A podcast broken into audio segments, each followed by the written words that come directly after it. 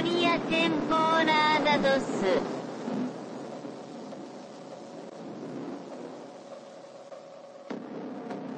Greetings, citizens of the world. This is a message from Anonymous. The United States Department of Defense officially released three UFO videos that had previously been made available to the public through Tom DeLonge's to the Star Tonight, a newly released video raising questions about the existence of UFOs. Después de la Segunda Guerra Mundial, surgieron noticias de avistamientos por toda América.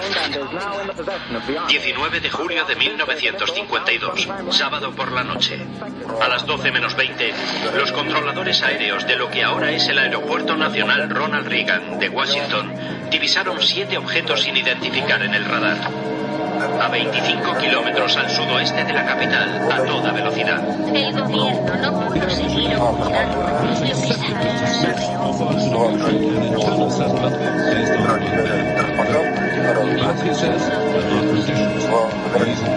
Sobrevolaban el y sobrevolaban la Casa Blanca. Ambos con espacio aéreo sumamente restringido.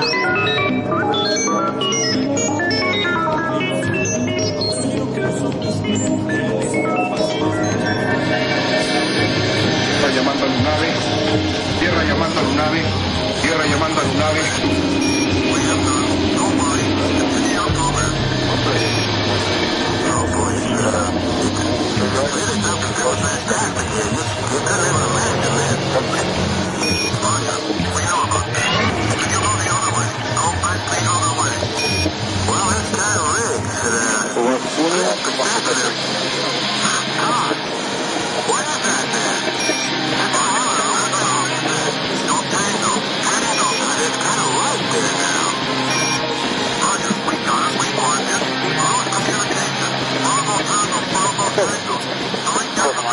¿qué es eso? ¿Qué distancia más o menos lo tenías ayer? ¿Eh? Oye, te han haber avisado, es como... Ahí van más. Van más, siguen más atrás. Son 10, 11 objetos. Son, como, son muchos objetos. Afirmativo. Iván. Va, uno.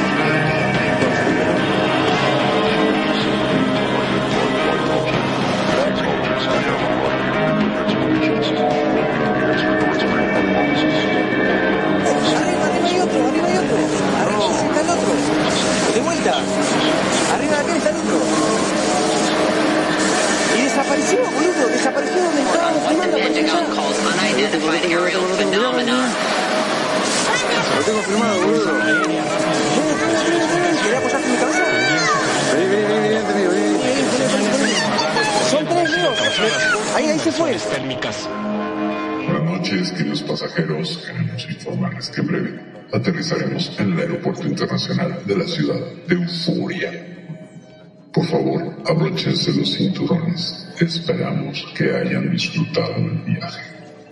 Aerolíneas UAP agradece su preferencia.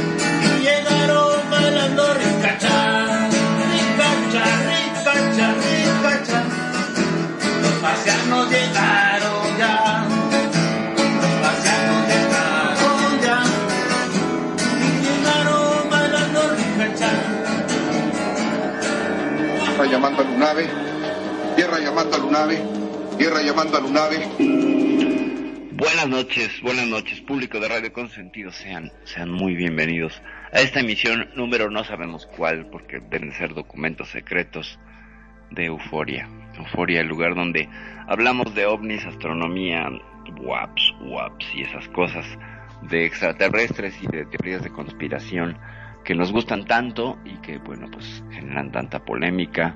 Hoy vamos a tener un tema interesante sobre temas varios, temas variados, pero antes de darle a este mole de olla, que es eh, los casos y cosas raras de la ufología, quiero presentar a quien me acompaña esta noche, como siempre dirigiendo la estación y en los controles técnicos, mi queridísimo Magnum Dacun, ¿cómo estás? Buenas noches. Muy, pero muy buenas noches, mi estimada Perfi. Como siempre, un gusto y un placer enorme estar en este programa que tanto me interesa, porque sí, todo lo que tiene que ver con el espacio despierta la curiosidad, al menos en mí. ¿eh? Eh, siempre estoy ahí atento, mirando para arriba. Te soy sincero, nunca he visto nada. Pero, ¿sabes cuál es lo peor de todo esto? Que el día de que vea algo, ¿cómo voy a reaccionar, no? claro. Porque todos decimos, ay, mirá, si veo un ovni, uy, si veo un ovni, qué sé yo, yo veo un plato volador que baja ahí cerca, pero el julepe que me pego, calculo que salgo corriendo, me vas a decir, no, sacaste foto, ¿qué foto? Ni que ocho cuartos. ¿Qué te pasó? ¿No, no te claro. ves paranormal y de pronto ya te pasó, ahora falta la experiencia extraterrestre y ya. Es cierto, lo, lo, único que me falta, lo único que me falta. Pero bueno, hasta ahora vengo zafando, después te cuento. Muy bien, pero siempre el teléfono a la mano, ¿eh? Siempre, siempre. siempre. La mano. Yo sí me lo voy a perder porque luego se me olvida el teléfono. Pero bueno, quiero recordarles que este es un programa de análisis y opinión que aborda el tema propuesto desde la perspectiva del ensayo. Se maneja bajo la especulación responsable y no pretende promulgar soluciones definitivas, verdades dadas absolutas ni recetas de cocina o fórmulas mágicas. Nos basamos siempre en la evidencia disponible y tratamos los temas desde un enfoque objetivo, científico, aperturista e incluyente, siendo el, hilo, siendo el hilo conductor las opiniones y la propia experiencia subjetiva de los conductores, público y participantes, la que imprime el rumbo y ritmo de este programa. Por tanto, al ser un programa en vivo, hacemos lo mejor que podemos con las herramientas que disponemos y quiero recordarles y agradecerles a todas las plataformas donde nos escuchan y que nos sigan en esas plataformas como Evox, TuneIn, Anchor, Spotify, a la gente de España, Uruguay, Estados Unidos, Argentina, México que nos están escuchando. Y pues por supuesto recuerden que para programas pasados pueden buscar el link en YouTube, así como la estación se llama, Radio Consentido, se llama el canal de YouTube, o pueden buscarlo también en la página radioconsentido.blogspot.com. Y dicho esto, vamos a darle que es mole de olla Magnum. Ya viste que revelaron la foto más creíble de un ovni. Ah, ah, ah, ah, ah, ah. Eso me gustaría ver. Porque hoy te digo, hoy por hoy, con todas las tecnologías que hay, a nivel eh, uh -huh. digital, este, que hoy hasta con el mismo celular uno puede inventar cualquier cosa, ¿viste? Ya directamente este, sacás una foto y apareces en Miami, donde vos quieras, la playa que vos quieras, con el cuerpo que vos quieras. Es impresionante las cosas que hacen y que desgraciadamente, creo yo, este, muchas veces hacen de que uno ya desconfíe hasta de las cosas que son verdaderas, ¿no es cierto? Porque es correcto. ¿Cómo haces vos para creer con todas las cosas que están pasando? Pues mira, eh, habría que mencionar otra cosa, no nada más que tomas la foto, sino que ya tenemos pues toda esta tecnología de inteligencias artificiales de las cuales ya te mostré el poder que tienen. Exactamente. ¿no? Eh, que ya puedes a través de la, del prompt engineering o, o la ingeniería de, de, pues, de textos eh, generar una imagen muy interesante que puede ser hasta fotorrealista. Entonces, sí, ya han empezado a hacer obviamente troleos y cosas que aparecen de pronto como archivos olvidados de los ovnis y no sé qué en 1910, ¿no? Entonces, ¿ves? Hasta los perritos me recordaron justamente Sí, que sí, sí. tengo que mencionar que por ahí hay varias recopilaciones de imágenes, tanto de fantasmas como de, de ovnis, que están generados con inteligencia artificial. Entonces, estos motores de creación que se basan en una semilla o seed, que es la palabra básica, por ejemplo, tú empiezas a escribir ovni en 1910, fotografía antigua realista, 4K, ¿no? Que esa sería la cadena. Entonces, a partir de OVNI, la, la inteligencia artificial empieza a discriminar todo lo que no es un OVNI, todo lo OVNI, y te va generando una imagen. Y que puede ser súper realista. Sin embargo, pues de pronto que a la de la mano de la inteligencia artificial pues han surgido todos esos archivos, pues se ven se ven y se entienden como troleos, como hoax, como engaños, como estafas. No se dejen engañar, hay mucho en Facebook de imagen real de un extraterrestre, es inteligencia artificial, eh, la verdad es que la herramienta es pública, entonces pues uno nada más con que se inscriba puede estar jugueteando ahí un rato, sobre todo si van a usar una que se llama Mid Journey que está en Discord, pues les va a dar la opción de generar 20 imágenes y luego hay que pagar. ¿Vale la pena? Sí, claro que vale la pena, es una verdadera maravilla, pero es lo que estamos viendo. Entonces, las imágenes ya no solo están sujetas a la modificación del Photoshop, sino que ahora hay una inteligencia artificial que se cree artista y que además te compone cosas tan reales que sí te pueden mover el ojo. Sin embargo, pues se sigue viendo como este toque, este dejo, ¿saben?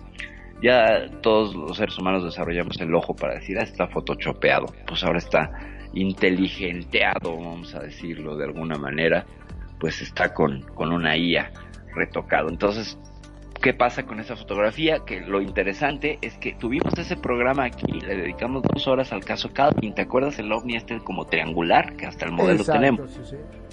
Esa justamente ha sido revelada y señalada como la mejor fotografía de un objeto volador no identificado porque pues tiene muchas características que la hacen no solo misteriosa, sino pues muy clara. Entonces esta fotografía pues la revela el Ministerio de Defensa del Reino Unido y pues es catalogada la imagen de 1990, ¿no? Eh, eh, como el, el ovni más claro que se pueda apreciar, sobre todo por la calidad de la imagen, la veracidad de quienes tomaron la foto y que además está en referencia de un avión Harrier que está volando por debajo. Esta foto se las describo, pues bueno, se ve en la parte inferior una reja de esas, una valla de esas que son postes con alambre de púas, un cielo pues ciertamente como nublado, ramas de un árbol hasta arriba y justo en medio está este objeto romboide que tiene una colita como unas eh, hélices, como unas flaps, como unas eh, como la cola de un avión. y Parece más debajo como tiene- un objeto submarino, ¿no? es correcto, parece un submarino o parece un dirigible dibujado por alguien que solo tenía reglas para dibujarlo y entonces pues lo hizo, lo hizo tal cual, ¿no? Tenemos nosotros aquí el modelo, lo, lo hicimos para esa emisión que le dedicamos dos horas al caso Calvin solo para recordarles que pues bueno, estas fotografías tienen toda una historia, toda una historia detrás, en las cuales pues les confiscaron las fotos porque bueno, eh, tomaron las fotos unos tipos que iban haciendo hiking y eh, como sale un avión militar, pues llegaron los militares y les dijeron, a ver muchachos, vengan para acá, pero como ya las habían mandado a un periódico, pues dijeron, es que ya es muy tarde, la tienen en el periódico, fueron al periódico y pues bueno, finalmente fueron confiscadas hasta que vuelven a salir a la luz estas fotografías del caso Calvin, eran dos jóvenes británicos que, que, pues, tomaron la foto sin mayor intención, la llevaron a un, a un periódico local que ni siquiera era de difusión eh, nacional y pues quien recupera los, los negativos después de una investigación es Craig Linday, un oficial de prensa retirado de la Fuerza Real eh, británica y lo revela, ¿no? Y pues finalmente pues, lo que pasa es que estos chicos estaban haciendo hiking y pues toman la foto, la llevan al periódico y genera todo un escándalo en la, en la, entre ciertas esferas de inteligencia de el Reino Unido. Michael, ¿qué nos puedes Convengamos comentar? que en esa época, ¿no? Estamos hablando de los 90, no existía la tecnología que había ahora. Y realmente es, una foto muy bien lograda, sobre todo porque uno tiene eh, una forma de hacer una corroboración del tamaño, ya que hay un avión bastante cerca y el avión, te digo, que se ve bastante pequeñito en comparación del, del tamaño de lo que puede ser ese ovni, que Es digamos en esa época todavía llevaba el nombre de ovni, no como ahora que ya pasó a ser Pani. es una cosa. los fans y todo eso, pero pues ya vimos también la historia del por qué le cambiaron el nombre, ¿no? Toda esta historia de, de, de Skinwalkers en, en DC, ya hicimos todo un programa sobre revelar cuáles serían parte de las oscuras intenciones del por qué se pidieron fondos para la investigación extraterrestre y que pues, finalmente no era extraterrestre, estaban buscando hombres lobo y duendecitos verdes. Y tuvieron que disfrazarlo de algo más serio y entonces derivó hacia lo hacia lo ufológico y como estaban por ahí los videos de la naval pues armó todo el caso pero pues parece que es un tinglado ahí extraño que distrae la opinión. No es que los norteamericanos quieran hacer este esta investigación más bien fue toda una historia de gente atrevida, como este hombre Bigelow, que es el dueño del rancho Skinwalker y que pues le dieron dinero, les dieron 22 millones de dólares y no podían justificarlo y como estaban investigando hombres lobo y duendecillos, pues inventaron y se trajeron un astrofísico para que le diera sustento eh, académico a esa investigación y dijo que lo mejor era pues tirar como hacia la investigación ovni y de ahí es que se inventan pues todo este AATIP, este, esta agencia que estaba investigando y que ni existía en el gobierno y que luego sí pero pues porque tenía fondos y la inventaron y la metieron y todo un desgarriate, todo un asunto de chismes y dimes y diretes dentro del mundo ufológico que pues a lo que apunta es que pues, finalmente cuando pides dinero para un proyecto y tienes que justificarlo te puedes inventar cualquier cosa cualquier cosa como estas personas que acaban de hacer esta maniobra que ya nos tiene tres años en vilo más cinco en vilo desde las videos revelados por la Fuerza Aérea y la Naval del, en el Pentágono y que vemos pues que finalmente lo que hacen los los eh, los grupos de poder es, es eh, mover las, los hilos para su conveniencia y pues es que desató toda una cosa mediática. Y hablaremos más adelante de otro proyecto que tiene que ver con esto pero pues así te digo no yo creo que la gente en pese a que ya estamos en el 2022, hay muchos todavía que siguen este, muy escépticos con respecto al tema de los ovnis. Como bien lo hemos hablado, si vos hablas de fantasmas, te dicen, oh, sí, sí, eso es cierto, sí, porque vi, porque me contaron, porque a eso le dan otro matiz, le dan una veracidad que por ahí, desgraciadamente, los ovnis o los UFOs o los FANI o como lo quieras llamar, no tienen. Pero hay algo que hay que tener en cuenta. Si verdaderamente todo esto se trata de una farsa, de mm, algo de película, y verdaderamente no existe, y en todo este inmenso universo con miles de millones de planetas posiblemente que podrían llegar a ser habitables y todo, estamos verdaderamente solos y somos, no sé, la cosa rara de todo el universo y toda la galaxia, no hay que olvidarse de que Estados Unidos sacó una nueva fuerza o sea, ya el, solo hecho de que Estados Unidos haya sacado una nueva fuerza para que nos proteja de quién, si supuestamente no existe. Hay que claro. a pensar, porque si supuestamente no existe algo, no un gobierno tan importante como Estados Unidos, creo yo, no va a tomarse el trabajo de sacar una fuerza. Es como que diga el día de mañana, vamos a sacar la nueva fuerza que combata a los hombres lobos. Es correcto, es correcto, porque estamos en riesgo, ¿no? Sí, sí, sí, la fuerza anti-hombres lobo, anti-zombies, ¿no? Sería... Ah, anti-zombies, claro. Anti-zombies. Sí, el, el origen de todo este asunto de la, de la cuarta o sexta, sexta fuerza era que es el, el, sexta, es el ala espacial de las fuerzas espaciales de Estados Unidos, ¿no? Por así decirlo, militarización del espacio que ya se veía venir desde los años 80 con el famoso proyecto La Guerra de las Galaxias de Ronald Reagan, que eran estos fabulosos, eh, bueno, no sí, fabulosos eh, satélites con capacidad de dirigir rayos láser, ¿no? A ciertas, a ciertas eh, poblaciones. Y entonces, pues que ahora venían rayos láser desde el espacio y que pues iban a acabar con el enemigo. Y luego está este proyecto, el martillo de Thor, que ese sí me da miedo, mucho miedo, porque consiste en esta barra de tungsteno de 8 metros de largo y que lanzada desde 400 kilómetros de altura, pues agarra una fuerza bárbara, no gasta combustible, no necesita explosivos y por sí misma esa barra de tungsteno cayendo a la velocidad nada más, nada despreciable de tres veces la velocidad del sonido, pues causa un estrago impresionante y pues es capaz de volar un espacio como de 4 o 5 manzanas, nada más esa barrita. O sea, Ahora- de causar un cráter de ese tamaño. Yo me imagino cómo harán para apuntarle, ¿no? Porque convengamos que el planeta no está quieto, o sea, se está Ah, moviendo. no, claro. Pero y los satélites también se mueven. Claro. O sea que tienen que calcular dónde posiblemente a futuro pueda caer.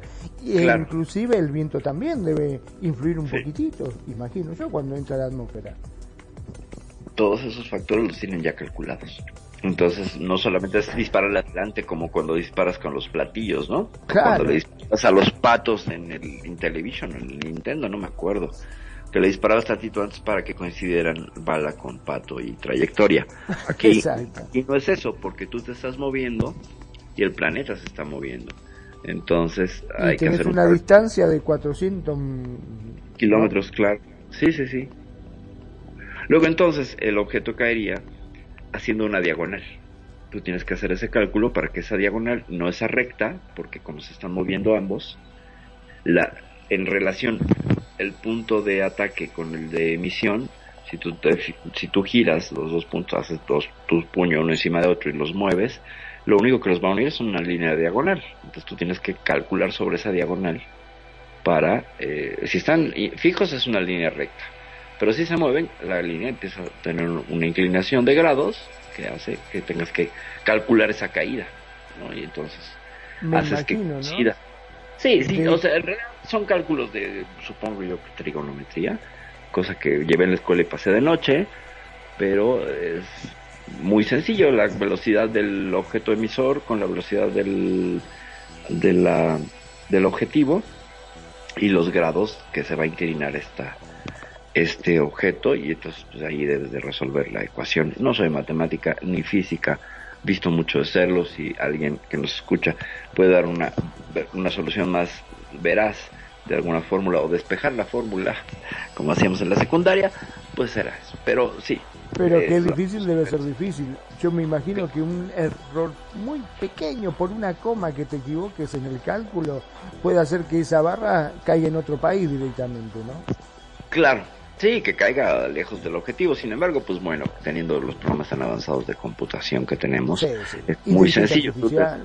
Sí, claro, inteligencia artificial, etcétera. Pues tú le pones dónde quieres que caiga y desde dónde viene la trayectoria de tu satélite emisor y solito te lo resuelve, ¿no?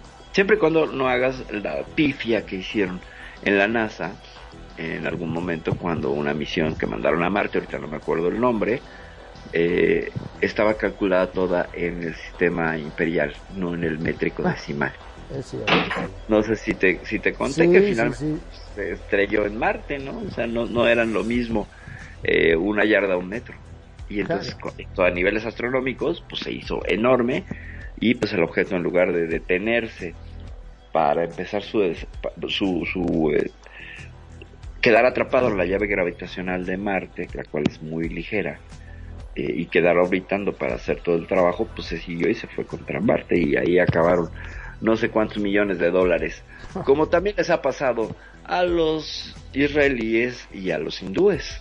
O sea, esos cálculos mal ejecutados, con todas las computadoras, hay errores bárbaros. Hay errores bárbaros dentro de la historia de la astronáutica en este planeta que cuestan millones de dólares. Por eso, tener un objeto como el, el James Webb funcionando y en órbita perfectamente sincronizado y dándonos las imágenes que nos está dando, de verdad que es una es un milagro y hay que aplaudir a todo ese equipo de ingenieros que están ahí detrás porque la cosa está funcionando y funcionando muy bien.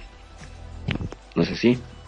Esto es así. Y sobre todo el, eh, las imágenes que están captando. La verdad que está asombrando muchísimo las cosas que se están descubriendo con el James Webb, ¿no? Eh, sí, estamos viendo cosas bárbaras, bárbaras.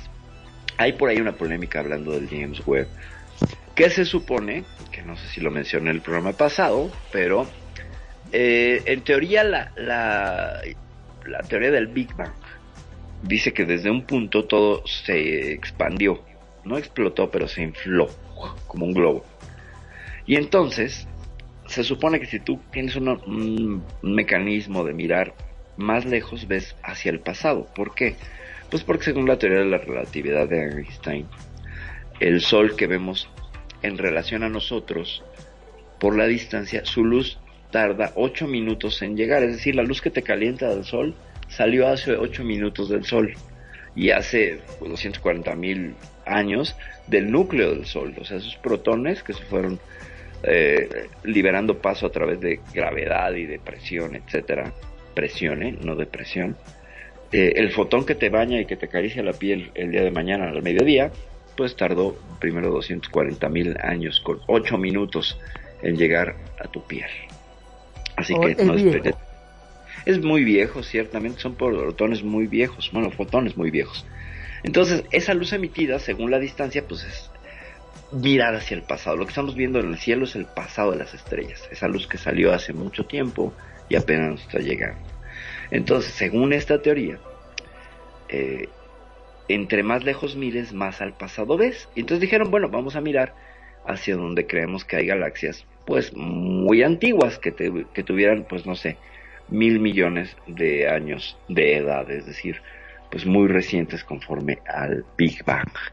Y lo hicieron y esperaban encontrar estructuras difusas, o sea, es decir, eh, galaxias que no se hubieran formado, es decir, porque no habían desarrollado su máximo eh, potencial, por así decirlo, de fuerzas gravitatorias, de tener un agujero negro en el centro, etcétera. Eso tarda muchos millones de años en acomodarse.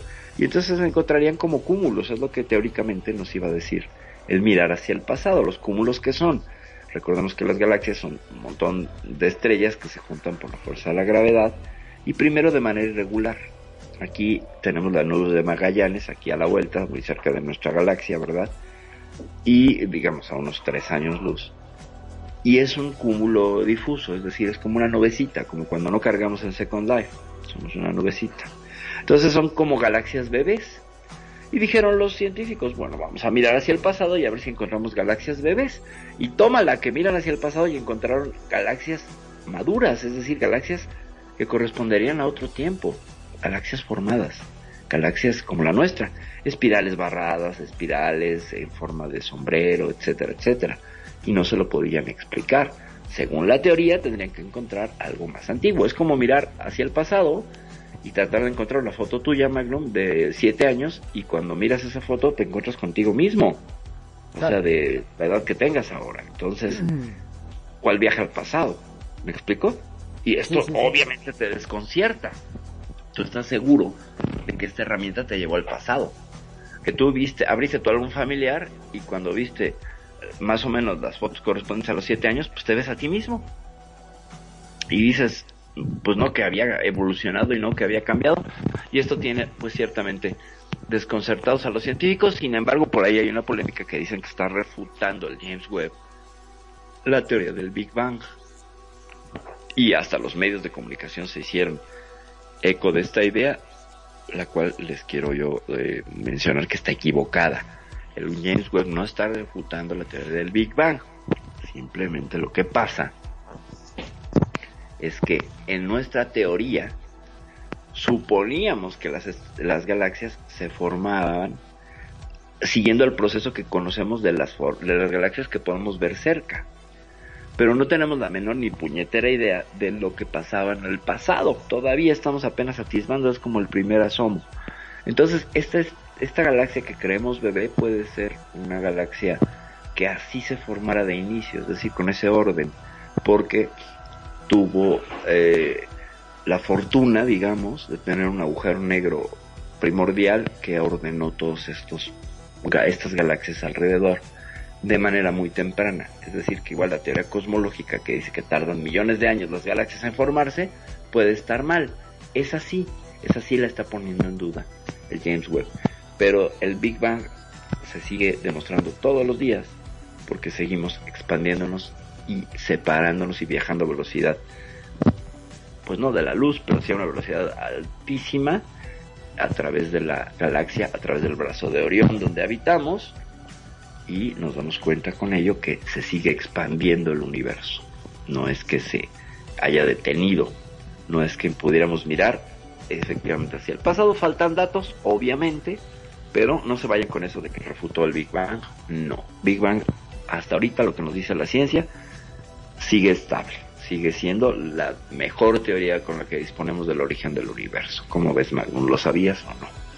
La verdad que me llama mucho la atención todo esto, sobre todo, como diría un amigo, somos todo lo que estamos y estamos todo lo que somos. O sea, no es que lo que hay en el universo es todo, sino que al irnos expandiendo significa que constantemente aparecen nuevas cosas y cosas Claro. que totalmente desconocemos, ¿no es cierto?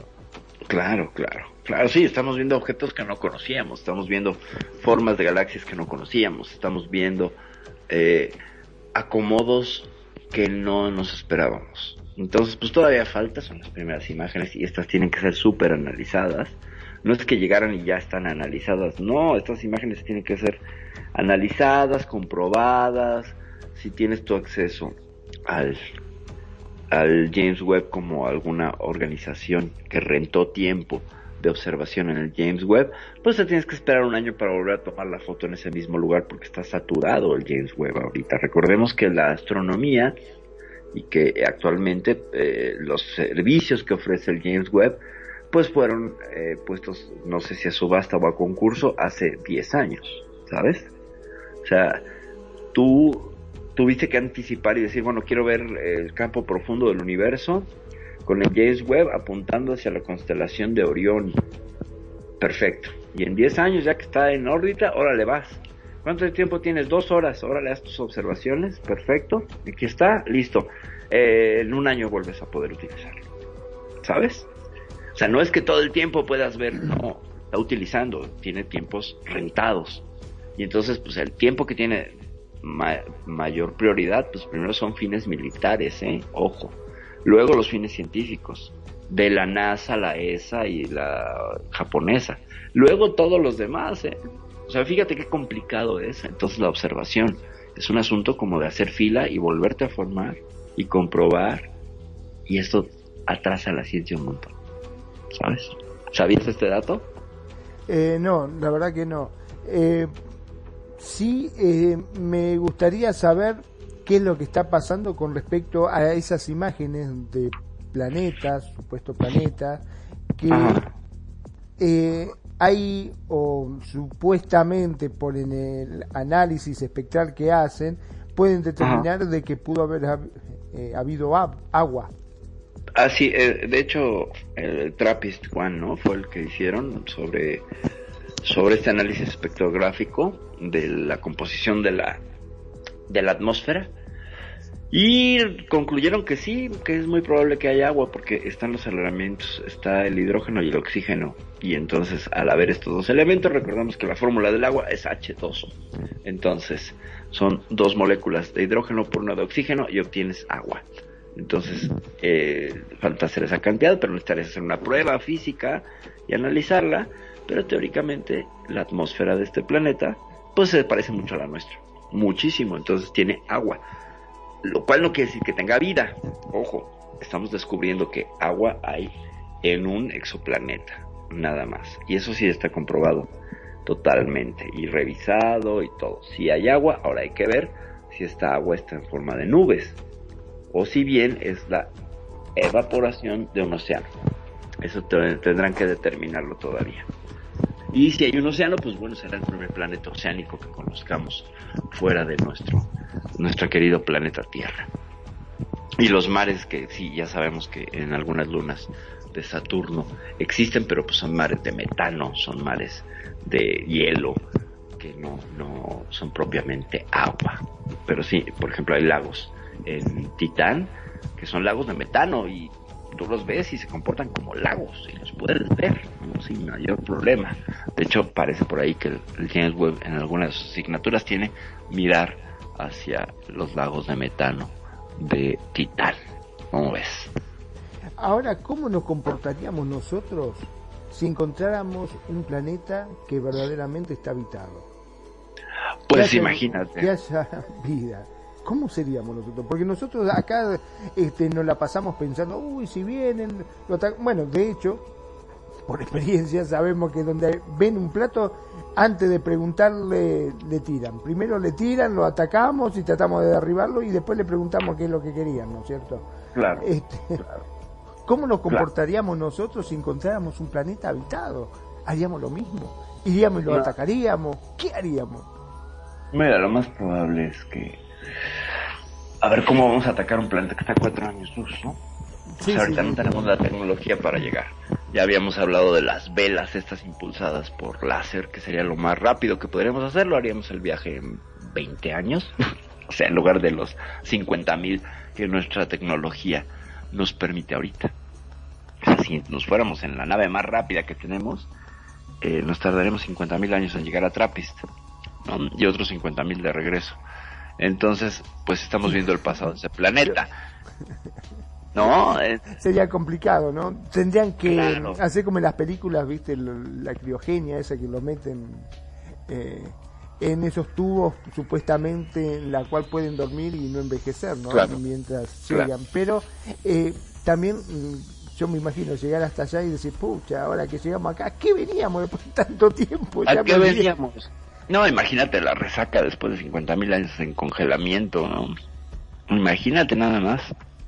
O sea, eh, la, la, la atrofia muscular ya sería de niveles cósmicos, ¿no? Y pues recordemos también que la exposición del cuerpo humano en el espacio durante tanto tiempo está sujeto a la radiación y a muchos cambios y alteraciones, incluso genéticas dentro de nuestro ADN. Entonces todavía no podemos ni imaginarlo. Así que como prepara una fuerza invasora, pues no tenemos la habilidad. No, no, e, indudablemente también se nos complicaría porque yo me imagino que durante esos 50.000 años que están invernando cuando se levante, bueno, ya tenemos las armas listas, no, pero esas armas ya, se- ya pasaron a la historia, son, Es correcto. no sirven para nada, ese planeta ya evolucionó, tienen armas mucho mejores, naves mucho mejores, uy, ¿qué hacen aquí? Vuélvanse, otra vez, dijo, otros 50.000, bueno, vamos a dormir de vuelta, todo el mundo a dormir. De regreso, muchachos, de regreso porque no vamos a poder lograr nuestros objetivos. Entonces, ¿qué pasa? Y esto nos va a encadenar al siguiente tema, que es el proyecto Galileo. Eh, lo que vemos es que lo más, lo más fácil que hemos encontrado para explorar el, espacio es mandar sondas no tripuladas, que no requieran de una tripulación, valga la redundancia, que hay que alimentar, que hay que mantener viva, que hay que proteger, o sea, es mucho el gasto. Si tú mandas un objeto robótico automatizado, te da la misma, casi la misma información y con menos riesgo, ¿sabes? Por ejemplo, si hubiéramos tripulado los Voyager, pues ahorita habría una persona que tiene 40 años más, ¿no? Ya sería una persona que en los 70, como tú que salió a los sus 20, ya tendría 60 años, ¿no? Y apenas está saliendo de la heliopausa. Apenas, para que salga del sistema solar le faltan 300 mil años, no va a llegar. Entonces, pero el objeto, el, el robot que enviamos, pues está calculado que para unos 250 mil años todavía siga existiendo, pero ya no mandando información. Va a llegar un momento en que es tan lejos que la batería y el alcance de sus antenas no nos va a dar. Claro. Requerimos mandar otro para que haga las veces de relevo. Tenemos que mandar uno que ya hubiéramos, nos tardamos 20 años en mandar otro que retomara las señales del, del, del Voyager, de los Voyager. Claro, que Entonces, tendrían que hacer como si fuese eh, como hacemos en nuestra casa cuando no nos llega la señal de Wi-Fi, que tenemos que poner un access point o algo intermedio Ah, como para que tome la señal y la amplifique, ¿no es cierto? Es correcto. Es correcto. O como cuando quieres conectar algo que está muy lejos de la fuente eléctrica, le pones una extensión, ¿no? Exacto. Así vas a requerir una, una suerte de extensión. Entonces, pero mejor tu ejemplo del access point. Y no hay planes para mandar un relevo, ¿no? O sea, te- sí, lo, lo ideal sería que tuvieras una especie de estación en el borde de los planetas eh, transneptunianos, es decir, Plutón y Ceres y Makemake y todos esos, que pudiera recoger información de las ondas que ya se siguieron, como la New Horizon, que también ya se siguió, y ahí anda todavía mandando información. Entonces, Y lo que... Dime.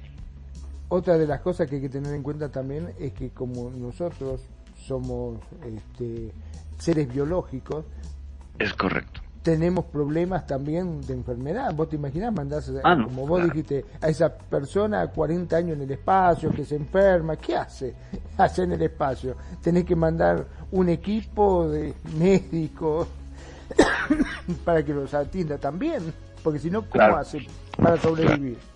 Sí, claro. O sea, es que mínimo la tripulación tiene que ser de siete. un médico, un ingeniero de vuelo, un psicólogo, pues necesario, porque ya vimos que en el encierro nos ponemos re locos, eh, un ingeniero militar, ya tenemos cuatro, y pues tres científicos. Nada más. ¿No? Y, Y eso alguien que considerando. y alguien que cocine. No, pero Claro, pues como llevan la pasta esta, pero pues es que esa pasta se va a acabar, ¿sabes? Sí, sí, tantos años.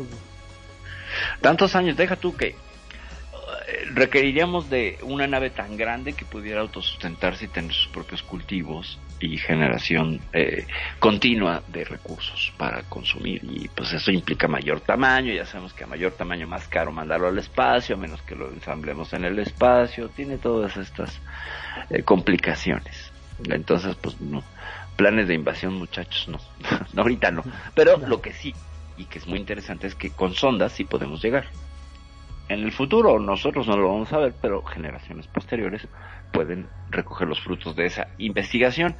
Y entonces esta idea eh, que surge a partir de los avistamientos de Oumuamua, ya se acordarán de esta forma de cigarro, eh, más alto que la torre, bueno, más largo que la Torre Eiffel y más rápido que la Torre Eiffel, porque la Torre Eiffel está en reposo y este sí se mueve, eh, que cambió de dirección y que supuso este reconocido científico Avi Loeb de Harvard, que dijo que era una vela solar extraterrestre por todo el comportamiento y que le llovieron críticas, pero bueno, al por mayor. Entonces, Avi Loeb lo que hace es crea este proyecto que se llama Proyecto Galileo, que son varios científicos internacionales que siguen su idea de que hay sondas, o sea, en lugar de buscar vida, lo que él propone es buscar la tecnología de esa vida, porque siguiendo esta lógica de nosotros, si llega un extraterrestre al borde de nuestro sistema solar, se va a encontrar no con vida, sino nuestra tecnología, el Voyager, ¿sabes? Entonces es más fácil que encontremos una sonda a que encontremos vida. Y me parece a mí una teoría brillante, muy brillante por parte de David Loeb, porque pues entonces estamos buscando en el lugar equivocado, ¿sabes? Si encontramos el objeto artificial que represente inteligencia, entonces comprobamos que hay vida. ¿De dónde? ¿Quién sabe? Pero es una, es una posibilidad mucho más realista que estar investigando Marte y etcétera. Que parece que encontraron moléculas orgánicas en Marte, por cierto. Pero todavía no está confirmado. Que ya podrían ser eh, moléculas orgánicas organizadas, o sea, vida. Todavía hay una polémica y todo, por eso no me atreví a hacer el programa sobre eso, pero creo que la semana que entra sí lo haremos, está muy interesante, pero sigue siendo como el descubrimiento en Venus, ¿no? De esta partícula que solamente es orgánica y parte de toda la cadena que genera la vida. Y pues eso no significa que haya vida, ¿no? O sea, los, tú puedes tomar cualquier meteorito, vas a encontrar elementos orgánicos, más no vivos.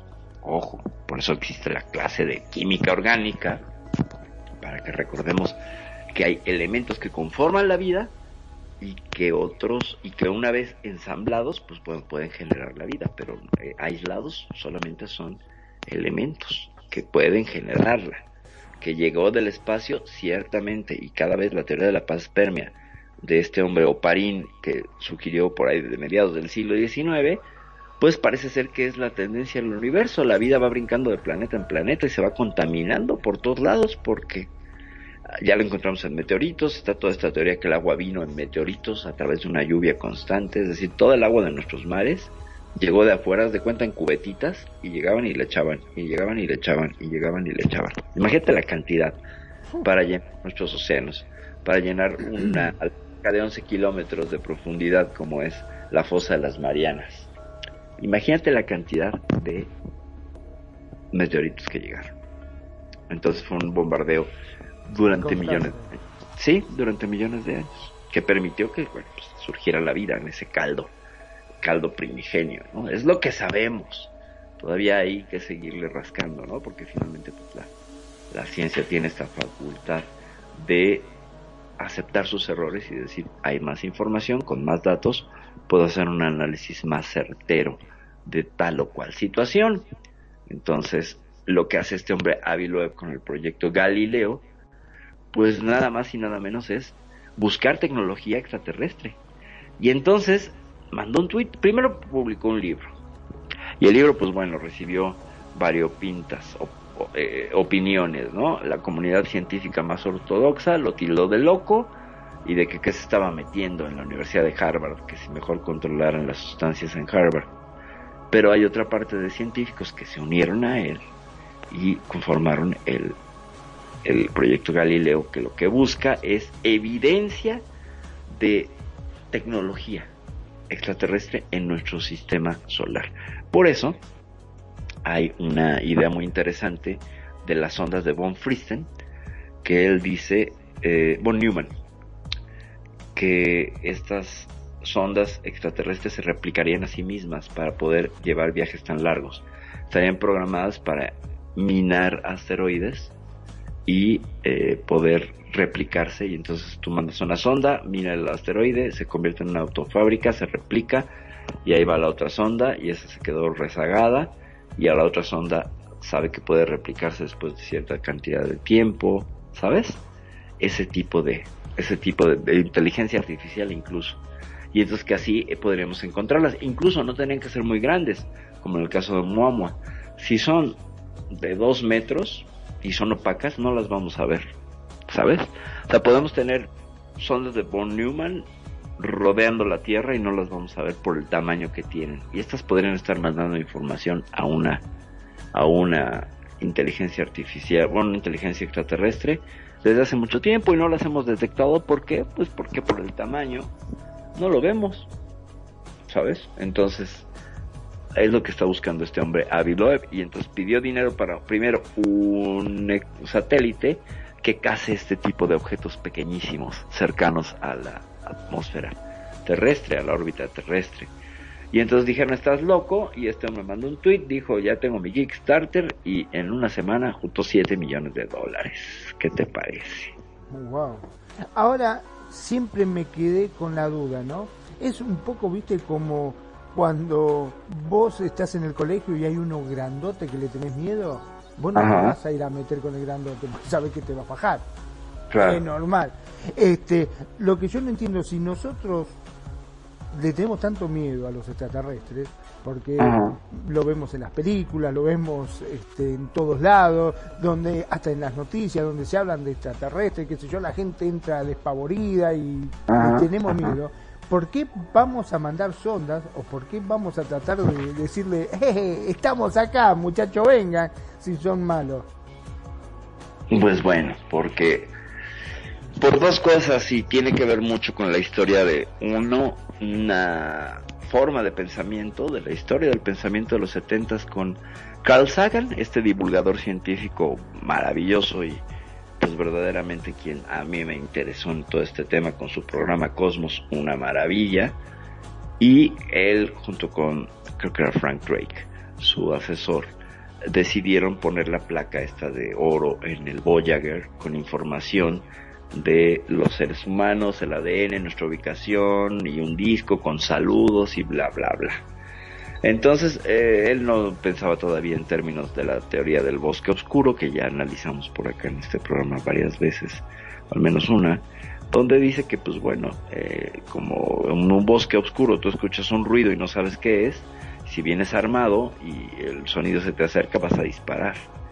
Y entonces eres un cazador agazapado en la oscuridad, escuchando sonidos que te atemorizan.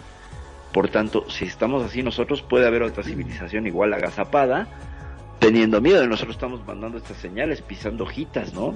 Entonces estaríamos eh, invitándolos a que nos encuentren.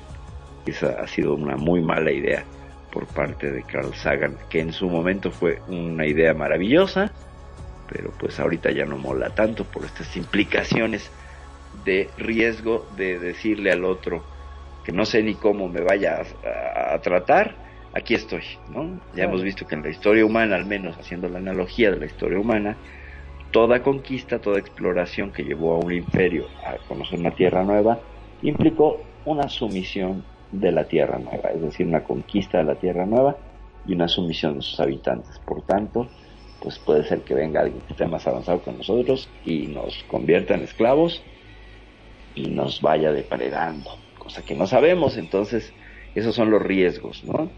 Por tanto, te digo que Avi Loeb no dice, ay, vamos a Arecibo a mandar señales a ver si recibimos algo. No, no, no, no, no. ya cayó un, un meteorito de un comportamiento muy extraño. ¿Por qué no lo analizamos?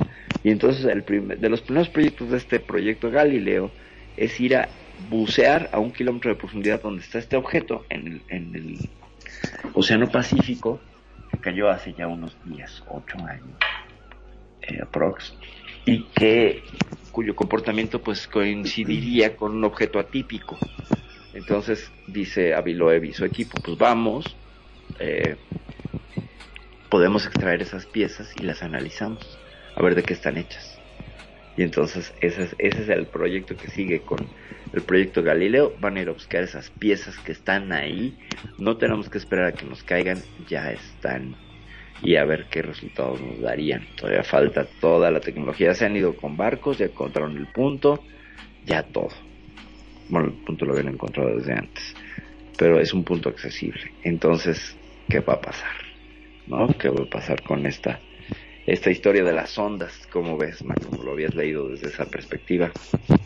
Ahora que lo estás mencionando eh, es, bastante interesante. Lo que pasa que sí, efectivamente a mí me da miedo.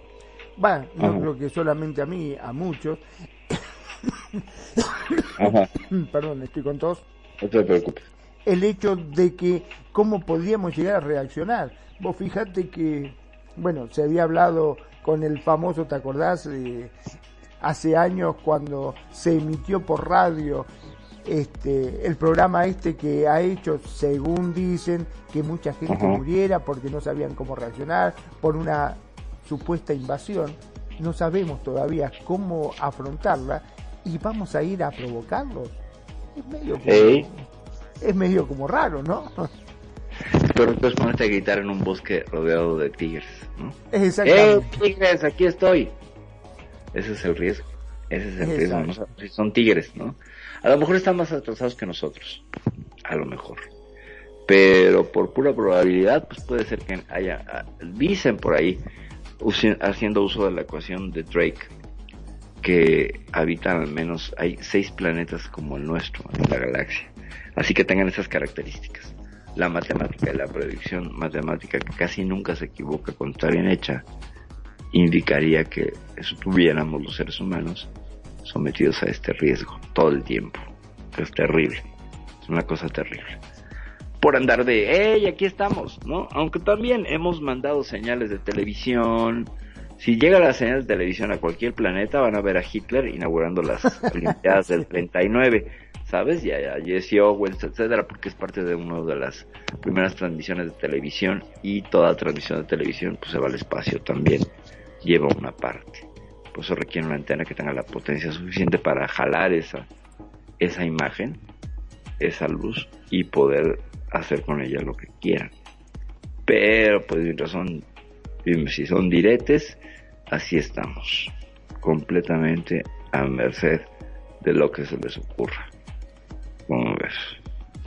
Muy difícil, la verdad que muy difícil y yo creo que antes de mandar sondas a planetas desconocidos y tratar de, de investigar por ese lado tendríamos que saber un poco lo que pasa en casa, ¿no es cierto? ¿Cómo estamos acá? con estos objetos que supuestamente son submarinos, que se ha hablado muchísimo de que eh, en la Antártida también hay este, una base, no Es sé, se correcto. ha hablado un montón de cosas que por ahí, en vez de mirar para afuera, miremos primero lo que tenemos acá adentro y después vemos. Sin embargo, es que fíjate que, que resulta, eh, en términos, estaba leyendo, ahondando sobre ese caso, ¿por qué no le invertimos tanto si está más cerca? Pero resulta que mandar un batiscafo al fondo de las Marianas es casi tan caro como mandar una nave al espacio, ¿eh? No es algo de, no es una cuestión económica. O sea, si tú quieres crearte un, un submarino que llegue al fondo de las Marianas y explore, necesitas casi el presupuesto para crear un, un pequeño space shuttle que lances al, al espacio. Es casi el mismo presupuesto. Por la composición de los, de los materiales. O sea, a 11 kilómetros. La de presión, ¿no? La presión es estúpidamente brutal y en cambio saliendo una vez de la de la atmósfera de los 10 kilómetros no tienes este problema de presión al contrario Al contrario, de una cosa de expansión que tienes que tener sujetada de otra manera. Entonces son dos ingenierías que versan en caminos distintos. Y son caras las dos. Entonces, la exploración del fondo del mar, bueno, nos queda muy cómoda porque podemos mandar unos satélites que mapeen el fondo marino. Ya lo tenemos, de hecho, ya tenemos una cuestión topográfica. Ahora hay que ver los lugares más interesantes y mandar batiscafos. Esa es la, la, la cosa. Tenemos súper inexplorado el, el fondo marino porque tampoco tenemos la tecnología tan eficiente como la tenemos ahora. Entonces ya podemos hacerlo incluso con sondas. Tú puedes mandar no personas, pero mandas una sonda robot a no sé cuántos kilómetros de profundidad y ya analizas y llevas cámaras y tomas muestras y haces todo porque pues, por control remoto puedes puedes manipularlo y eso es mucho muy cómodo, pero no lo reduce en costos porque sigue siendo sigue siendo caro. Entonces ambas exploraciones tienen un limitante económico, ¿sabes? Entonces no es que, ay, el mar y vamos a meternos a ponerle fondo de cristal al bote y ya decimos, no, pues no, obviamente no. Hasta ciertas profundidades podríamos hacerlo, ¿no? Pero pues el ser humano no puede estar más allá de 120 metros sumergido porque se muere, ¿no? Pero existe la tecnología como para mandar un- una cámara. Sí, claro, o sea, claro. drones. Hay tecnología, por ejemplo, lo usan mucho en la industria petrolera para revisar las bases de las de las plataformas petroleras y limpiarlas porque se le junta mucho percebe y, y coral y todo, entonces periódicamente las limpian para que no exista corrosión, etcétera, porque pues, finalmente son las bases de miles de toneladas y les dan mantenimiento. Entonces hay videos incluso de bichos raros que aparecen ahí, ¿no? Hay un video muy interesante en el Golfo de México en una plataforma eh, petrolera que aparece uno como pulpo, pero que parece de otro planeta. Y no saben si es pulpo o medusa. Sí, sí, sí. Haz de cuenta, el video podría ser de alienígena. Y está este famoso video de la, de la mano que aparece en un batiscafo, ¿no? A 11 kilómetros de profundidad o no sé cuánto, 8. Y se ve una mano como con estas membranas que tienen las ranas. dedos. sí, sí. Sí, sí, sí, es impresionante porque ¿qué, qué, qué era eso que metió la mano allí, no? Claro, está mucho en la línea de todos estos videos del fantasma que se asoma desde la esquina y que tienes que parar el video, ya sabes, que es muy conveniente y muy de estos tiempos. Antes no pasaba así, ¿no? Antes no pasaba así porque la tecnología, pues ni modo que para la película Super 8 y ahí lo encontraste, pues no, no podías, incluso te podía quemar por estar exponiendo la película tanto tiempo al foco que emita, etcétera. Entonces, no siempre es así, pero sí hay, hay drones submarinos, eh, pequeños batiscafos robotizados que mandan para hacer ese tipo de cosas y también para la exploración submarina. Solo que, pues te digo, es caro, es que es un robot, tienes que crear un robot. Y nosotros, por ejemplo, no tenemos robots en atmósfera eh, baja, porque para eso mandamos astronautas, ¿no? O sea, los que hacen el trabajo de mantenimiento de la Estación Espacial Internacional son seres humanos, que pueden salir, hacer una caminata espacial y cumplir todas estas funciones. Es mucho más barato, fíjate, que crear un robot que se especializara en juntas y etcétera, ¿no? Aunque estuviera manipulado por un astronauta ahí junto con eh, incluso ya lentes de realidad virtual y, movimientos muy de avatar, pues de todas maneras es caro porque requieres esa tecnología. Y entonces pues ya nos, nos lleva un poco eh, pifas porque, bueno, es como patas de cabra o la muerte, porque requerimos de ese presupuesto. Y entonces están las dos, las dos investigaciones eh, muy eh, divididas por un lado y por otro lado es más fácil construirte un telescopio y explorar y saber sobre el espacio que un telescopio submarino, ¿no? No hay telescopios submarinos. O sea, no es que metas tú el telescopio al agua y ya estés viendo, no.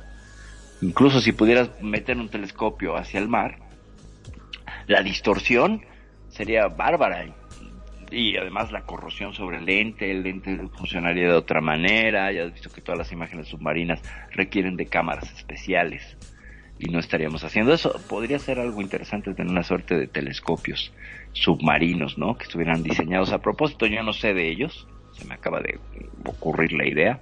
Lo que tenemos son sonares, usamos mucho la tecnología del radar para mapear las cosas, ¿no? Y ahora que bueno, ya tenemos una tecnología un poco más desarrollada con los satélites, pero eh, eh, una va de la mano de la otra. El satélite, que es tecnología aeroespacial, ayuda a la investigación submarina, ¿no? Entonces, por ahí vamos.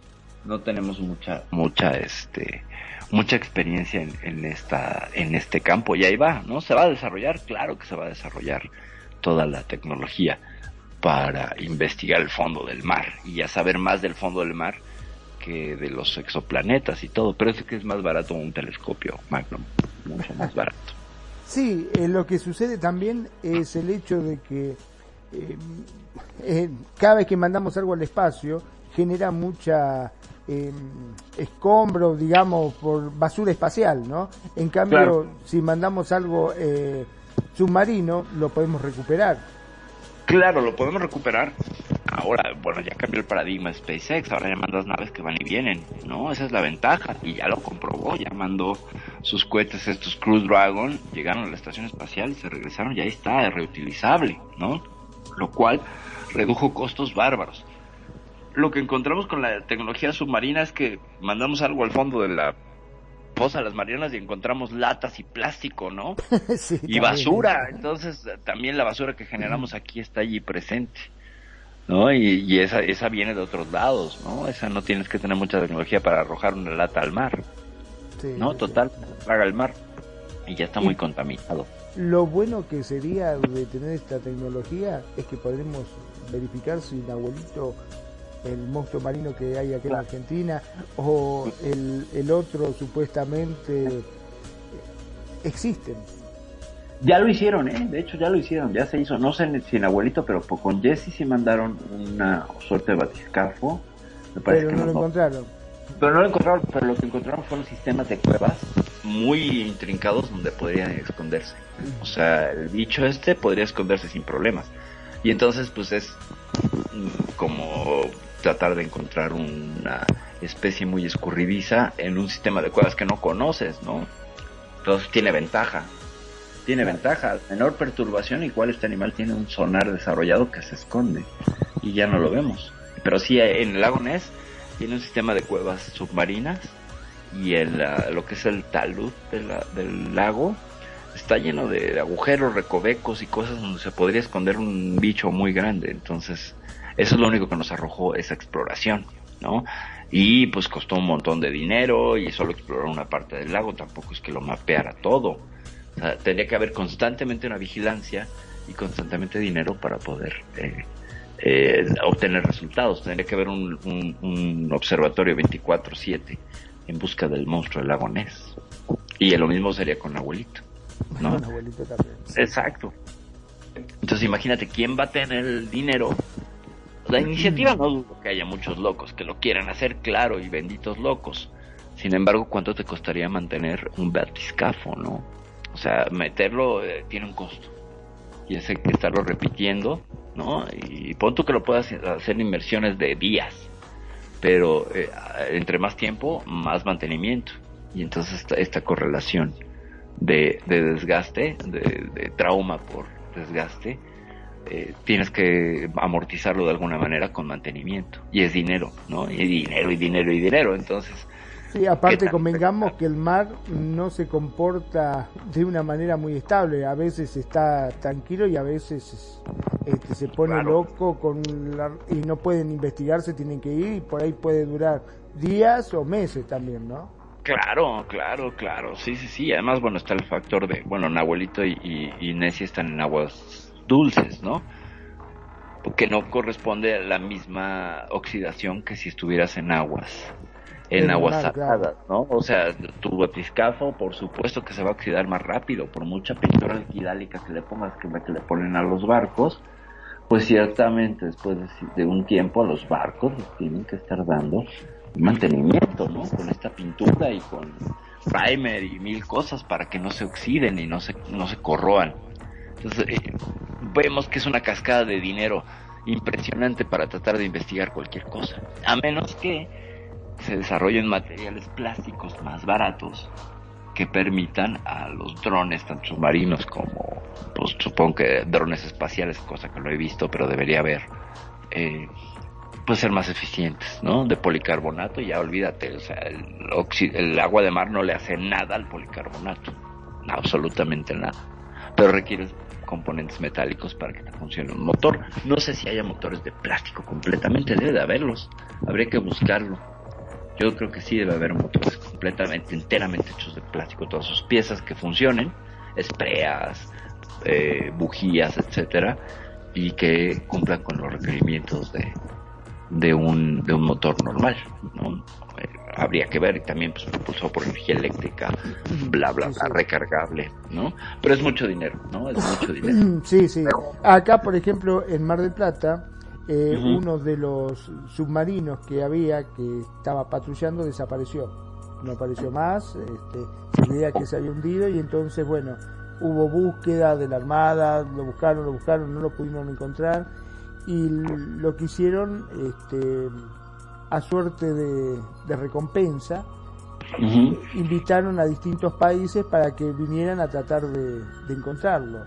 Y al final sí, salieron encontrándolo, pero te digo, llevó años este, buscándolo y buscándolo hasta que lo encontraron y pudieron dar y encontraron que hubo un, por lo que se cree, un problema en las baterías que explotó y bueno, se hundió, ¿no? Con 44 este, Oh, marineros qué a bordo, pobre, sí, sí.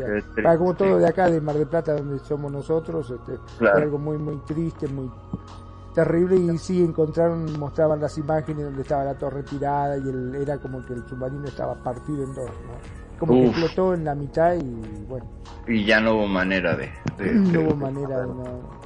Entonces, mejor, mejor vinieron cazadores de tesoros submarinos a encontrarlo, ¿no? Supongo. Exactamente, y con esa tecnología pudieron encontrarlo, este, cosa que acá no, no, no teníamos eh, eh, esa tecnología Claro. como para poder dar con este famoso submarino. O sea que Claro. tecnología hay, lo que pasa que sí, efectivamente, como vos decís, hay que desarrollarlo. Y igualmente, pese a toda la tecnología, satélites, bueno, un montón de cosas, eh, le costó muchísimo, ya te digo, fue cuestión Claro. de años para encontrarlo. No es tan y una, fácil. claro, y una vez encontrado, pues no hay manera de recuperar restos. No, no, no, nada, nada. museo de sitio. Sí, sí, sí, qué terrible. Simplemente lo mostraron con los, este, estos que no son tripulados, porque estaba bastante profundo. Ajá. Eh, pudieron ver, se pudo ver este, imágenes como que estaba partido, como que estaba en el fondo, pero recuperar no se pudo recuperar absolutamente nada. Uf, no, bueno, qué, qué, qué terrible, qué tragedia, ¿no? Es como Sí, con... sí, sí, fue terrible, la verdad. Que bajan los submarinos, qué valientes, qué miedo. Porque estás encerrado en un autobús, ¿no? Ay, Dios, qué cosa horrible, sí, debe ser espantoso, espantoso. El no ver nada, porque no, viste No, son- no, no, no, es no como estar metido en una lata de sardina ahí. Por la presión. Sí, por la presión. Igual lo mismo con, con las naves espaciales, que ahí, bueno, se permiten ciertas ventanas, ¿no? Porque el- vemos que la presión es diferente y que son otros otros factores los que influyen en la en la construcción y la, y la ingeniería de unos y otros objetos, pero pues vemos que se requiere mucho dinero, ¿no? Es, es una cosa de dinero. Si queremos investigar al Liz y a Nahuelito o simplemente recuperar un navío hundido, pues se requiere de un montón de dinero, ¿no? Ya ves esta anomalía del, del, mar Báltico que parece esta nave de Star Wars que parece el halcón milenario, no sé si la has visto. Esta que encontraron, que es como una piedra, pero que está perfectamente tiene la forma de una herradura y recta y todo, y eso no es una formación natural. O sea, parece tallado ahí, ¿no? O sea, deja tú si es un- o no una nave, que además coincida que se parece a una película. Eh, ¿Quién talló eso? ¿No? Y todo lo que es este Yonaguni, por ejemplo, enfrente de las costas de, de Japón o enfrente de Cuba, también hay unos taludes ahí que parecen creados, o caminos submarinos en varios lugares del mundo que no tienen una formación natural, ¿no? Que evidentemente eh, parece artificial, ¿no? Salvo los prismas basálticos, yo no veo otras cosas con líneas rectas. Bueno, sí, los cuarzos. En la naturaleza, acúsenme de ignorante los geólogos y geógrafos, pero hasta donde mi limitada visión del mundo me lleva, pues esas son las únicas cosas que tienen lados rectos completamente los cristales y algunos son de un tamaño muy pequeño, entonces tampoco es que, que vaya a ser un cristal de ese tamaño y sobre todo Yonaguni que tiene taludes y cosas y que pues parece que es una ciudad ahí, eh, antediluviana, ¿no? El cual es este tema que nos lleva también, nos conecta con todo el asunto ufológico por todos los antiguos extraterrestres, este tema tan de moda y que no deja de pasar de moda desde que Erich von Daniken en los setentas a través del oro de los dioses nos dio a conocer este estos misterios, ¿no? Todo lo que es Tiahuanco, Tiahuanaco, todo lo que es eh, las construcciones de las líneas en Nazca y todas estas mega construcciones de megalitos que son casi imposibles de replicar con la tecnología actual y simplemente la pura pirámide de Keops que podríamos hacer todo un programa ¿eh? sobre la pirámide de Keops y todas sus implicaciones matemáticas geométricas eh, y además pues ahí como esta cosa los censur por que serían los los eh, gobernantes extraterrestres del Egipto del Alto Egipto en esa época ¿Cómo ves, Magnum? ¿Si lo hacemos o no? Eso estaría buenísimo, sí, sí, sí, sí, por supuesto que sí. También estaría bueno hacer algo sobre la Antártida, que hablan tanto de la Antártida que supuestamente puede ser la entrada este, a una base extraterrestre, ¿no? Sí, no, no, no, Antártida y todo el asunto de la exploración del, del, del almirante Byrd, que con la guerra de los pingüinos, ¿no? Que fueron y que lo regresaron y que hubo muertos y que quién los mató, pingüinos y también todo esto que pasó, que dicen que vieron unas naves que salían y entraban del agua y que los atacaron y que, pues vaya, los hicieron retroceder, ¿no? Al almirante Byrd en esta, en esta operación High Jump, que así se llamaba. Pues qué barbaridad, creo que sí. Y pues un montón de registros que encontramos en Google Earth de como entradas en la Antártida o como de objetos en forma de disco que dejan un rastro muy claro, como si hubieran caído y dejan el rastro. Y, rastros de cientos de metros cavados en la, en la nieve. Y ahí están, o, agujeros misteriosos que podrían ser entradas a, toda esta idea de Agartha, ¿no? De, de todo lo que buscaban los nazis con el proyecto de la Fundación Anenerve, que también es todo un tema apasionante, interesantísimo. De hecho, por ahí hay un cráneo como de un dragón que dicen que apareció en el Nepal. No sé si te conoces ese caso, mi querido Ay, No, ese no, la verdad que no, me suena interesante. Si sabes algo, contame.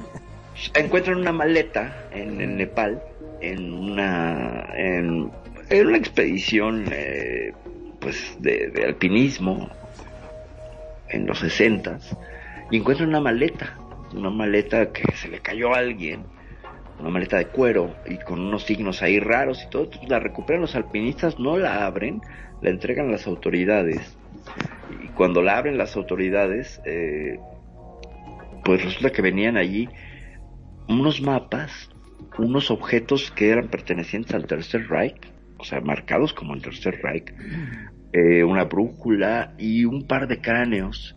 Uno de ellos muy de un dragón, parece un de un dragón, ya sabes, con las aristas así alrededor como forma de corona, eh, la, la mandíbula proyectada, dientes, los ojos, incluso las cuencas de los ojos en esta, en este gesto de enojo de los dragones.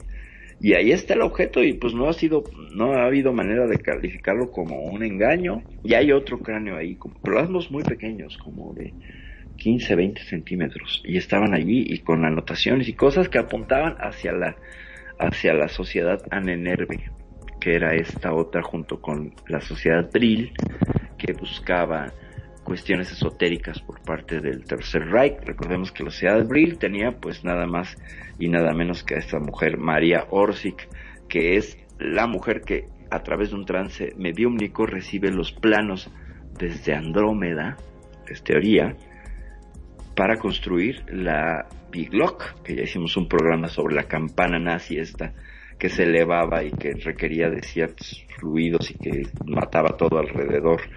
No te podías acercar porque te descomponía molecularmente y que pues parece que es el ovni, el ovni de, de Hitler, ¿no? Esta, esta Die Glock, la campana. La campana, sí, sí. Entonces, esta, eran estas dos ramas de, la, de los nazis en cuanto a investigación esotérica y que pues bueno, vemos muy bien reflejadas en películas como Los Cazadores del Arca Perdida con Indiana Jones en la primera, no nada más y nada menos que estaban lidiando con la sociedad anenerve de los alemanes que buscaban, pues básicamente que buscaban, buscaban indicios de que la raza aria hubiera estado extendida hacia la India, curiosamente el Nepal, eh, como parte de un mito fundacional del partido nazi, ¿no? Es una cuestión ideológica que andaban buscando para, pues, seguirse promoviendo como la raza superior. Menos mal que no encontraron nada, ¿no? No, no, no, ni lo iban a encontrar, ¿no? Ya hemos visto sumamente rebasada esa idea a través de los estudios eh, antropológicos y, y, arqueológicos más recientes, pues que vemos que había incluso nueve razas en este planeta, ¿no? No nada más éramos los Homo sapiens, estaban los neandertales, los denisovanos, el Homo, flore, el homo florescensis, etcétera, y todos convivían, ¿no? Que unos acabaron y que acabamos prevaleciéndose nos, nosotros los Homo sapiens, pero nos mezclamos con ellos, había había razas mixtas entre entre neandertales y, y Homo sapiens. O sea, pues también le entraban a la onda Lecachond y tuvieron descendencia, ¿no? Entonces vemos que la idea de una raza aria y primo, primigenia y etcétera, pues no se cae a pedazos. Lo que vemos y, y está y está muy en duda es el origen a, a, africano de la raza humana.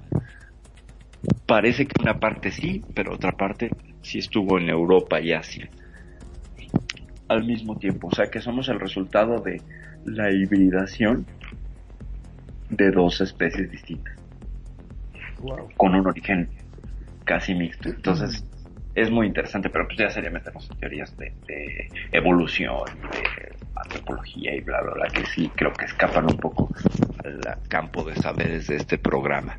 ¿Cómo ves, Magnum? Antes de despedirnos, hagamos un pequeño resumen de estos dos temas que hablamos, tres temas que hablamos rápidamente en el programa.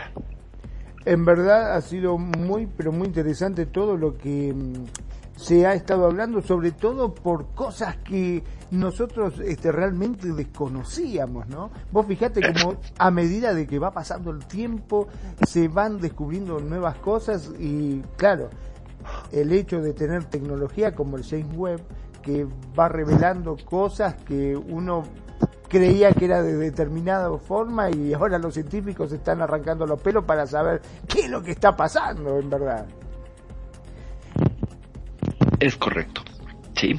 Estamos, es, la ventaja de la ciencia, que la ciencia se, se reta a sí misma y, y se reescribe, ¿no? Y solamente así aprendemos, solamente así aprendemos. Pues imagínate que nos quedáramos con la idea de Copérnica, coperniana, del universo coperniano, ¿no? En donde pues era estable y solo existía el, sistema solar y que había dos que tres estrellas por allí, o la teoría que incluso el mismo Einstein sostenía del universo estático, no, sea, no había movimiento y solo conocíamos nuestra galaxia como universo, hasta que vino Hubble y demostró que había otras galaxias y que se estaban moviendo.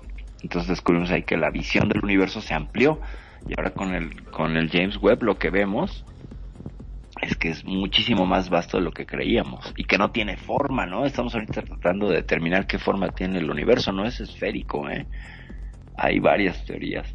Puede ser una dona, puede ser una suerte de mm, como sombrero inverso, como una lenteja, puede ser incluso plano. Eso ya estaríamos dentro del universo holográfico, en donde el universo sería como un plano ¿sabes? Como un bueno, dicen cuadrado. Que todavía hay muchos que siguen insistiendo en que la Tierra es plana. Ah, sí, bueno, pero pues es que esa gente, qué barbaridad.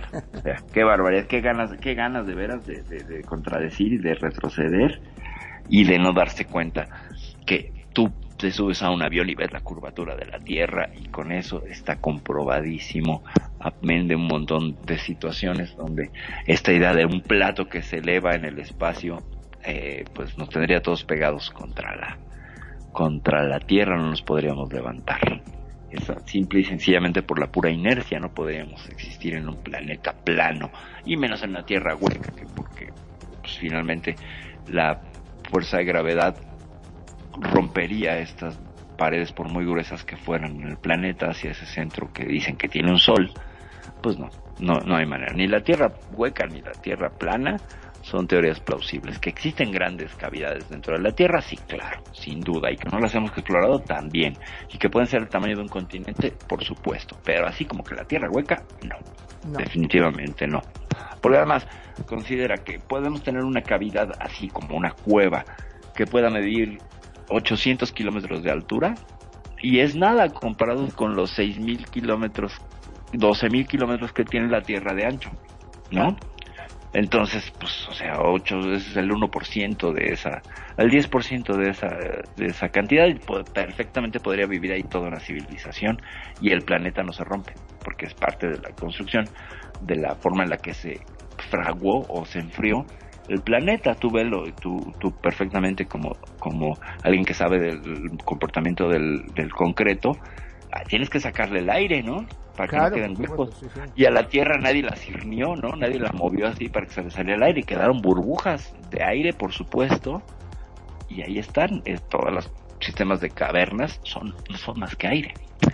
A No la hora de... esas cavernas misteriosas que parecían talladas, ¿te acordás? Claro, claro, sí. No, bueno, todas las que están talladas y todas las que están talladas. Las que están de Nincuyo y Capadocia. Exacto. Esas son impresionantes. ¿Y de qué se estaba protegiendo la gente, no? Esas ¿Y quién las hizo? Sobre ¿Y quién las hizo? No, y además espérate que ¿quién pudo perforar un agujero de 40 centímetros a 60 metros para que entrara el aire? ¿Con qué tecnología? ¿Sabes? Y es como un- una ventilación. Entonces tú encuentras este agujero y, y bajas una pesa con un cable y encuentras que 60 metros y que además está conectado con un sistema de ventilación. No hay uno, hay cientos de esos sistemas claro. de ventilación, claro. Y entonces permite que allá abajo respiren y que la temperatura no sea sofocante, porque acuérdate, a mayor profundidad, más temperatura. Claro. Y es, es muy cómodo el, el, el clima en, en Capadocia y en, y en. O sea, hay un sistema de ventilación, tú puedes respirar y no hay ese calor impresionante. O sea, hay un sistema de, de, de dispersión del calor. No es la palabra técnica correcta, pero eh, cómo lo lograron, ¿no? Y qué tecnología tenías que tener y qué saberes para decir, bueno, hago un agujero aquí, entonces ya es más fresco allá abajo. Ese es otro tema que podríamos abordar. Hay hasta columnas tienen que mantienen muchísimas Columnas. columnas, todo, y se ven bien perfectas, alineadas las columnas. O sea, hay algo muy misterioso porque estamos hablando, no es algo que se hizo ahora, No. con la tecnología actual. Eso tiene No, no, no. miles de años, ¿no? Cientos al menos, sí, cientos de años, casi, pues, no, bueno, Derinkuyu es, tiene como cuatro mil años ciertamente. Y está otra ciudad en China que estaba inundada y cuando la, la drenaron, esa es más alta que Derinkuyu y tiene galerías y salones y cosas y tiene una cámara eh, muy parecida a las que están en, en una zona de, de Italia, que también tiene así como sus cavernas hechas por el hombre, y tiene una zona como acústica donde tú adquieres otro estado de conciencia. Sí, gatito, exactamente, yo lo sé. También estuviste ahí, entonces dice la gatita que estuvo ahí y que sí, se elevó su conciencia. Y tienen esta cámara acústica eh, también los chinos. Luego, luego si quieres hablamos de eso. Y no, los chinos tienen unos monolitos que apenas estamos descubriendo. Claro, sí, sí, sí. Pues como ves, Magnus, te cedo la palabra para que despidas ya la emisión de hoy. Sí, efectivamente, nosotros nos estamos dando cuenta a medida de que va pasando el tiempo, eh, vamos descubriendo muchísimas cosas, no tanto en el espacio, sino aquí en la misma Tierra, que nos dan eh, ciertas perspectivas de lo que está pasando, ¿no? De que verdaderamente algo nos visitó, indudablemente porque hay cosas que son inexplicables, como las pirámides, como las cuevas, como qué tecnología había. Está bien que no podemos llegar a despreciar el talento y la capacidad humana, porque nosotros somos capaces de muchas cosas. Claro. Estamos hablando de tantos años atrás que no teníamos ni materiales ni herramientas como para hacerlo. Claro. Eso siempre nos va a dejar este, pensando en que hubo algo más. Al menos eso es lo que yo pienso. Mi nombre es Magnum Dacun, transmitiendo en vivo y en directo desde Mar del Plata, República Argentina. Como siempre digo, gracias. Gracias por estar ahí, gracias por acompañarnos, gracias por hacer de Radio Consentido su radio. Sean felices, al resto son solo consecuencias. Perdi. Mi queridísimo Marco, muchas gracias por los aportes y la participación en el programa del día de hoy. Muchas gracias público que nos escuchó y que nos sigue por las diversas plataformas. Yo soy Perfidia Vela. Esto fue Euforia. Hablamos de algunos casos y una pizca de la información. Como siempre se nos quedan cosas en el tintero porque esto es extenso y más. Ya ven que agarramos un caminito y nos seguimos lejísimos. Queremos agradecer antes de irnos nada más a las personas que nos siguieron en redes sociales. Les agradecemos sumamente a Ana María Guajardo, muchos besos y abrazos, Esther Carranza Vidal, gracias por escucharnos, Erika Alvarado Velázquez, gracias, gracias por escucharnos. Esto fue Euforia, soy Perfidia Vela, nos vemos la siguiente semana con más cosas sobre ovnis y estas cosas que vemos en el cielo. Ya me voy, bytes.